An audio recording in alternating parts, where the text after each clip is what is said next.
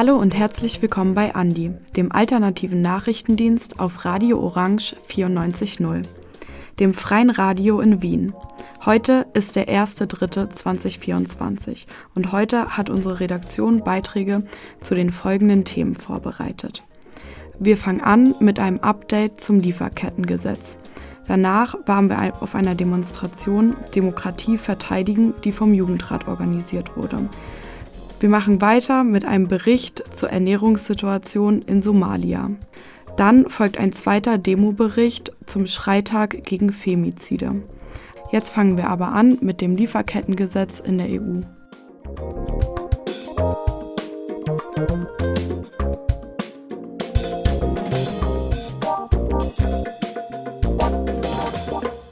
Allgemeines und Aktuelles zum Lieferkettengesetz. Die sogenannte Lieferkette eines Produkts oder Unternehmens umfasst alle an dessen Entstehungs- und Vermarktungsprozess beteiligten Organisationen und Unternehmen. Im deutschsprachigen Raum existiert gleichfalls die noch umfangreichere Bezeichnung Wertschöpfungskette. Die Lieferkette umfasst nun beispielsweise die Minen, Herstellungsbetriebe, Transportunternehmen Groß- und Einzelhändler sowie Abfallverwerter. In unserer globalisierten Welt sind Lieferketten sehr lang und relativ undurchsichtig. Die abgedruckten Informationen auf der Packung eines Lebensmittels oder des Etiketts eines Kleidungsstücks geben dazu kaum Auskunft. Im Einzelhandel lässt sich für den Käufer kaum herausfinden, wie das Produkt produziert wurde und woher die Rohstoffe kommen das gilt ebenso für elektronische Geräte. Konsumentinnen wissen nicht, ob die Lieferkette ihren ethischen Werten für Mensch und Umwelt auch nur annähernd entspricht. Es sollte eigentlich Aufgabe der Regierung und der Unternehmen sein, Menschenrechtsverletzungen und Umweltzerstörung zu verhindern. Sogenannte Lieferkettengesetze gibt es nun bereits in mehreren Ländern in verschiedenen Ausführungen Sie verpflichten Unternehmen zur Sorgfalt in ihren Lieferketten. Das heißt, dass Unternehmen beispielsweise prüfen müssen, ob und wo bei ihren Zulieferern Menschenrechte missachtet oder die Umwelt zerstört wird. Im Allgemeinen geht die größte Umweltbelastung auf die Modeindustrie zurück. In der Mode findet auch eine enorme Ausbeutung der Mitarbeiter statt. Arbeiterinnen werden nicht nur für einen minimalen Lohn unter gesundheitsgefährdenden Bedingungen ausgebeutet. Sie leiden zusätzlich unter der Zerstörung der lokalen Umwelt, in der sie leben. In China beispielsweise ist die Textilproduktion für die Verschmutzung von vielen Seen sowie Flüssen und Küstengebieten verantwortlich. Laut einer Studie von 2017 der Weltnaturschutzunion, der IUCN, stammen 35 Prozent des Mikroplastiks im Meer von synthetischer Kleidung. Viele billige erdölbasierte Textilien drängen seit Jahren auf den europäischen Markt. Ein Lieferkettengesetz soll somit negative Entwicklungen für Mensch und die Umwelt verhindern. Damit nicht in jedem Land unterschiedliche Lieferkettengesetze gelten, wurde jetzt auf EU-Ebene ein Gesetz erarbeitet. Auch Österreich sollte nun seine Sorgfaltspflicht seiner Unternehmen in ihren globalen Lieferketten regeln, was es bisher kaum tut. In Österreich wird das Thema des Lieferkettengesetzes in der Politik immer noch nicht deutlich wahrgenommen.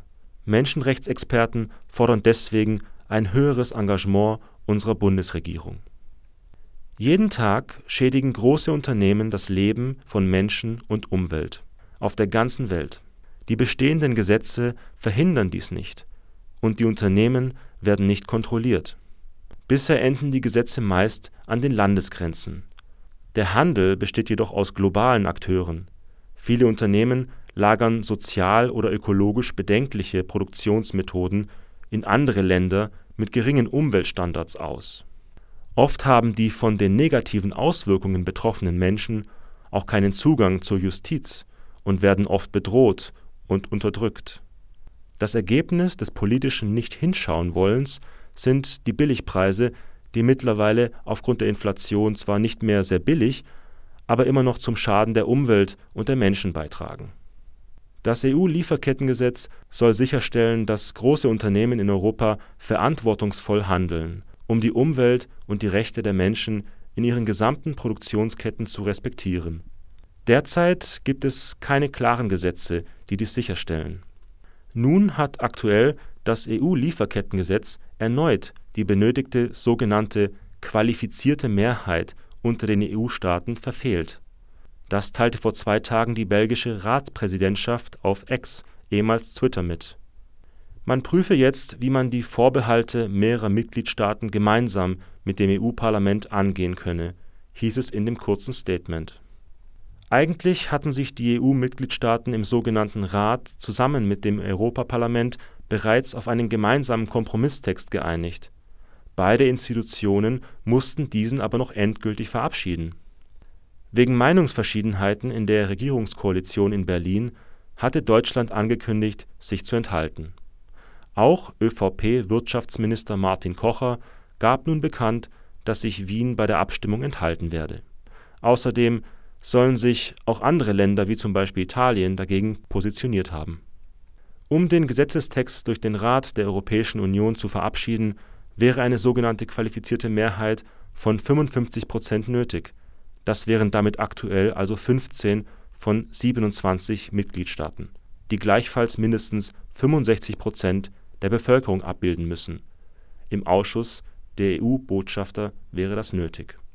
Das EU-Lieferkettengesetz soll Unternehmen mit mehr als 500 MitarbeiterInnen beziehungsweise, falls diese in Risikosektoren tätig sind, mit mehr als 250 MitarbeiterInnen zur Rechenschaft ziehen, wenn sie etwa von Kinder oder Zwangsarbeit außerhalb der EU profitieren. Größere Unternehmen müssen zudem einen Plan erstellen, der sicherstellt, dass sie die Pariser Klimaziele einhalten. Österreichs Bundesministerin für Justiz, Alma Zadic von den Grünen, meinte, dass sie trotz dieses Rückschlags nicht aufgeben werde. Österreich hätte laut Zadic eine historische Chance verpasst, Millionen von Kindern vor Ausbeutung zu schützen und unsere Umwelt vor weiterer Zerstörung zu bewahren. Dieser Beitrag wurde von Konstantinos Laskaridis gestaltet.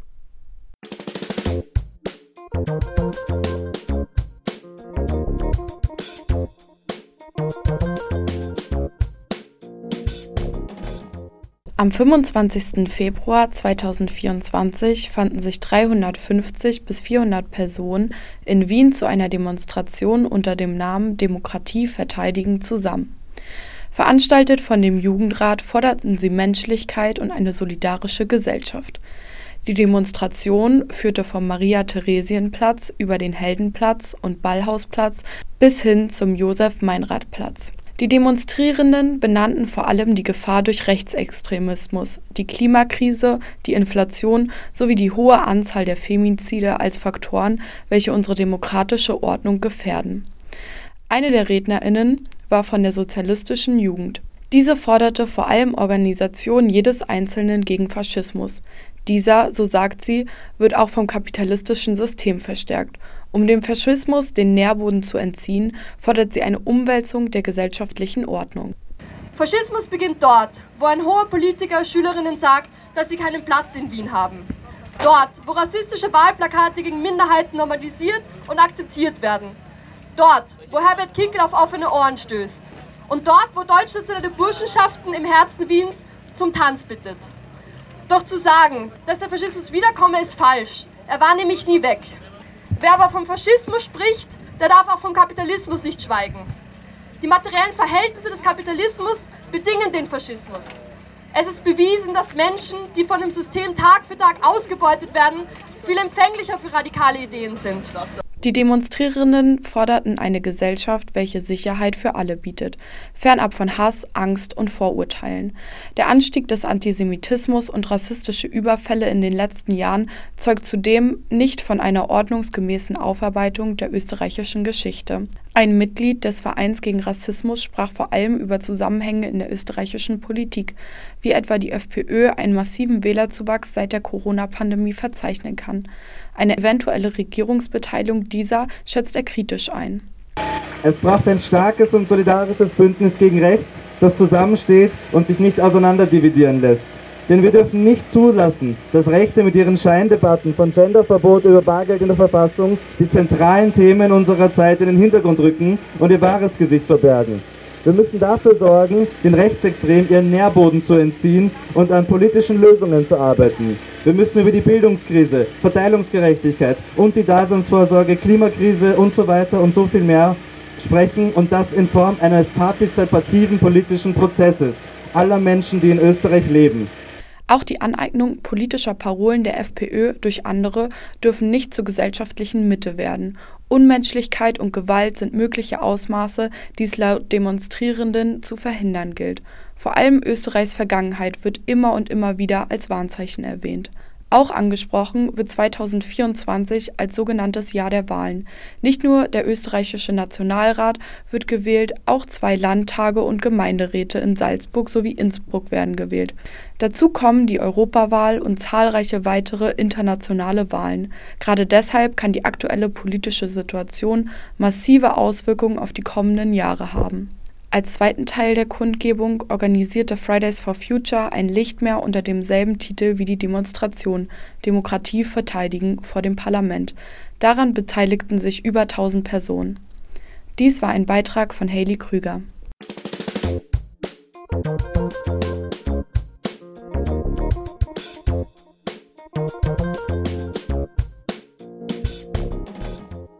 Somalia. Jeder fünfte Mensch hat keinen Zugang zu ausreichend Nahrung. Über vier Millionen Menschen in Somalia hungern. Die internationale Hilfsorganisation CARE berichtet, dass obwohl 6,9 Millionen Somalierinnen humanitäre Hilfe benötigen, stehen derzeit nur 1,6 Prozent der benötigten finanziellen Mittel für 2024 zur Verfügung. Die Organisation unterstützt Gesundheitseinrichtungen, wo unterernährte Kinder und Mütter behandelt werden. Trotz des enormen Bedarf wurden die internationalen Mittel für humanitäre Hilfe in Somalia in den letzten drei Jahren auf die Hälfte gekürzt.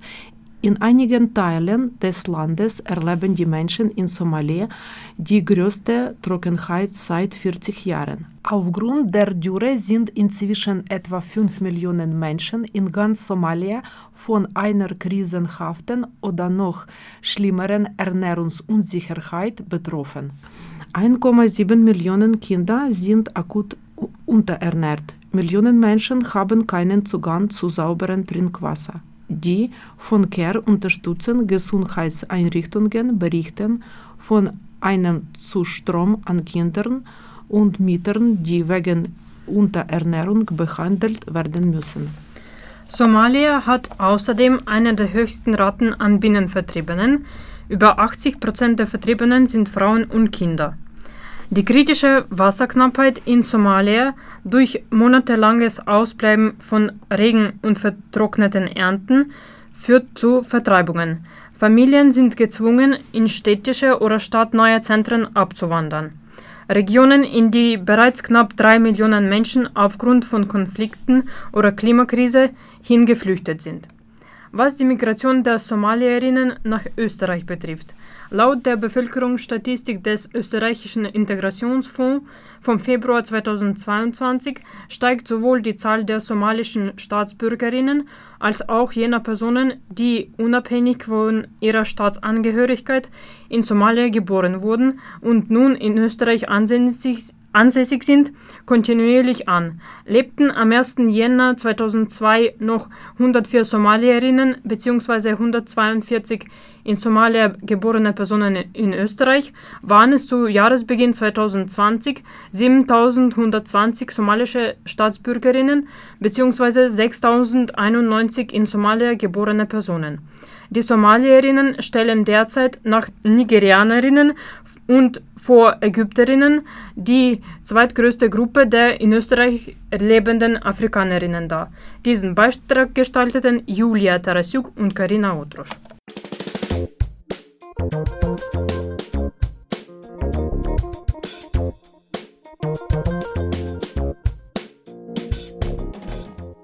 möchte hier zitieren ein Schreiben, das uns gestern erreicht hat von einer Frau aus einem Bundesland, wir nennen sie Frau B., die geschrieben hat, ich möchte heute mitschreien. Ich möchte mitschreien. Ich bin in Pension. Ich habe in meiner Jugend Gewalt erlebt. So etwas vergisst man nie. Ich möchte noch immer nur schreien.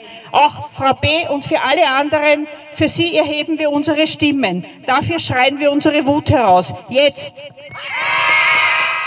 Rund 300 Menschen haben sich am Vormittag des 1. März am Minoritenplatz in Wien versammelt, um gegen patriarchale Gewalt anzuschreien. Der österreichische Frauenring hatte für diesen Freitag zum Schreitag aufgerufen, um zu protestieren, um der Trauer Ausdruck zu verleihen und um die Politik zum Handeln aufzufordern. Warum wir aber heute hier sind, weil uns nach Schreien zumute ist, weil heute vor einer Woche und am Beginn dieser Woche sechs Frauen, davon ein Mädchen, ihr Leben verloren haben durch die Hand des Vaters, des Ehemannes, aber auch durch einen Fremden. Es waren Mutter, Tochter, Ehefrauen, aber es waren auch Sexarbeiterinnen, die in einem fremden Land gearbeitet haben. Sie alle wurden mitten aus dem Leben gerissen. Sie sind Opfer von Femiziden. Das ist zum Schreien. Jetzt. Gewalt gegen Frauen ist in Österreich allgegenwärtig, stellte Frauenring-Vorsitzende Claudia Frieben im Gespräch fest. Weil wir unsere Wut und unsere Betroffenheit hinausschreien wollen über den Schwarzen Freitag vorige Woche, wo fünf Frauen getötet worden sind und zwei Tage später wieder eine Frau getötet worden ist. Und weil wir auch, äh, weil wir auch jetzt natürlich auch konfrontiert sind mit, einem, mit einer Massenvergewaltigung eines jungen Mädchens äh, und man sieht, dass Gewalt gegen Frauen allgegenwärtig ist. Von der Politik wollen sich die Frauen nicht weiter vertrösten lassen. Sie fordern sofortige Maßnahmen im ganzen Land. Wir können und wollen diesen tiefsitzenden Frauenhass nicht mehr ertragen und appellieren an die Regierung und an alle Politikerinnen und Politiker in Österreich, nichts unversucht zu lassen und alle Maßnahmen sofort in die Wege leiten, um Männergewalt an Frauen und Femizide sofort zu stoppen. Dafür schreien wir. Jetzt. Claudia Frieben fordert dafür die systematische Umsetzung eines nationalen Aktionsplans gegen Gewalt an Frauen, ein ständiger Krisenstab soll helfen, auch abseits der Morde Gewalttaten zu analysieren und zu verhindern. Erstens einmal fordern wir nicht nur den äh, Aktionsplan, eine Gesamtstrategie, sondern es müsste ein ständiger Krisenstab eingerichtet sein, der nicht nur dann vielleicht sich trifft oder Maßnahmen setzt, wenn gerade ein, ein, ein Femizid passiert ist, sondern der ständig damit befasst ist. Weil wir haben ja nicht nur Femizide, wir haben auch in Österreich 15.000 Betretungsverbote 2023, wir haben laufend Mordversuche, also das gibt es ja auch zu analysieren und vor allem, wie kann man diese Frauen schützen. Immerhin, Frauenministerin Susanne Raab, Justizministerin Alma Sadic und Innenminister Gerhard Kahner trafen sich am 29. Februar mit Expertinnen aus Polizei, Justiz und Opferschutz.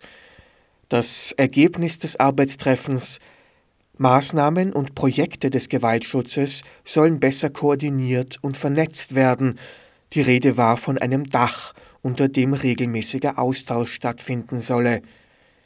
Frauenring-Vorsitzende Claudia Frieben war mit ihrer Organisation nicht zu den Gesprächen geladen und ist mit dem Ergebnis gar nicht zufrieden.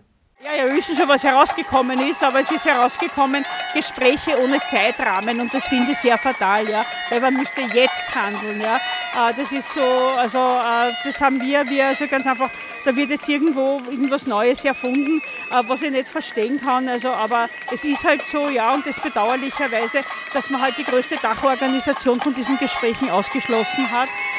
Auch eine mögliche Vereinnahmung der Morde für Maßnahmen gegen Minderheiten wie Asylsuchende wurden am Freitag vehement abgelehnt. Alle Frauen können von der Gewalt betroffen sein, egal welchen Gruppen sie außerdem angehören. Jede Frau kann Opfer eines Femizids werden, egal wie alt sie ist, woher sie kommt was sie arbeitet. Gewalt an Frauen kennt keine Nationalität, Religion und Herkunft. Ihnen allen gebührt unser Respekt, wenn sie Opfer eines Femizids geworden sind. Das ist zum Schreien. Jetzt!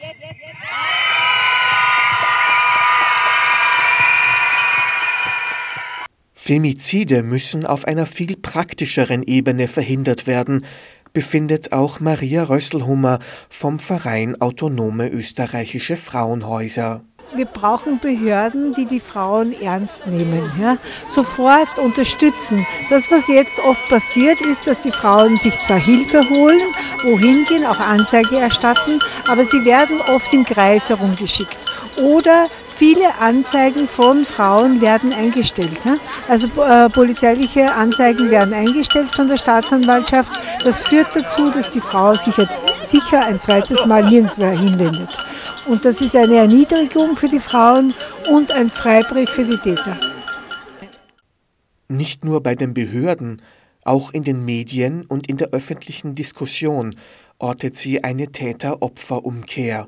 Die findet leider immer wieder statt, nämlich dahingehend, dass die Frauen äh, sozusagen beschuldigt werden, dass sie schuld sind an dieser ganzen Situation, aber die Täter viel zu wenig zur Verantwortung gezogen werden. Ne? Dieses typische Victim Blaming, na, die Frauen hätten sie sich anders benommen, hätten sie was anders gemacht, hätten sie sich nicht getrennt, dann wäre ihnen das nicht passiert. Ne?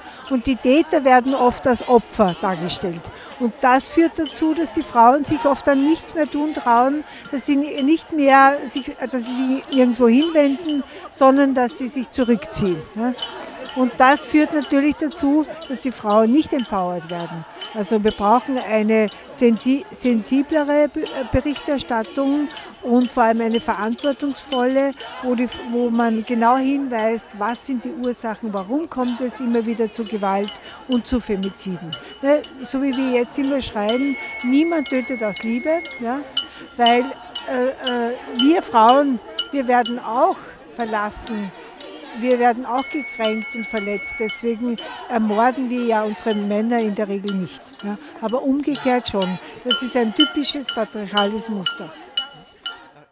Auch wenn die Umsetzung noch nicht geklärt ist, die langfristigen Forderungen fallen am Schreitag klar aus. Wir fordern nie wieder Femizide. Jede Frau muss in Österreich sicher leben können. Dafür schreien wir jetzt.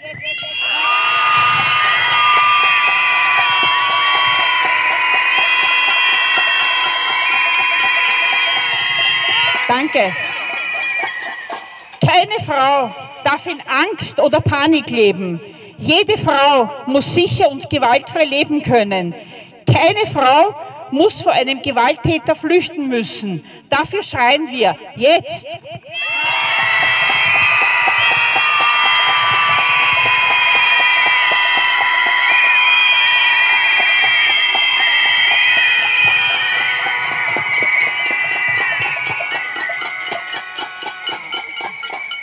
Danke. Der Kampf gegen Gewalt an Frauen muss oberste Priorität haben.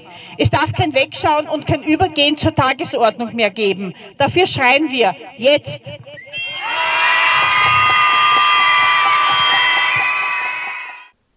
Dieser Beitrag wurde gestaltet von Stefan Resch und enthält Tonmaterial von Gerhard Kettler.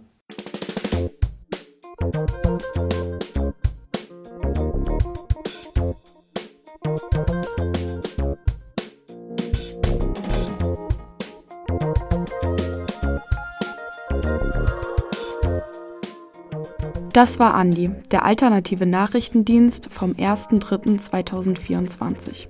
Die nächste Ausgabe von Andi gibt es am kommenden Freitag wieder hier auf Radio Orange 94.0. Alle Sendungen gibt es auch online zum Nachhören auf cba.media unter Andi Nachrichten. Vielen Dank fürs Zuhören und auf Wiederhören.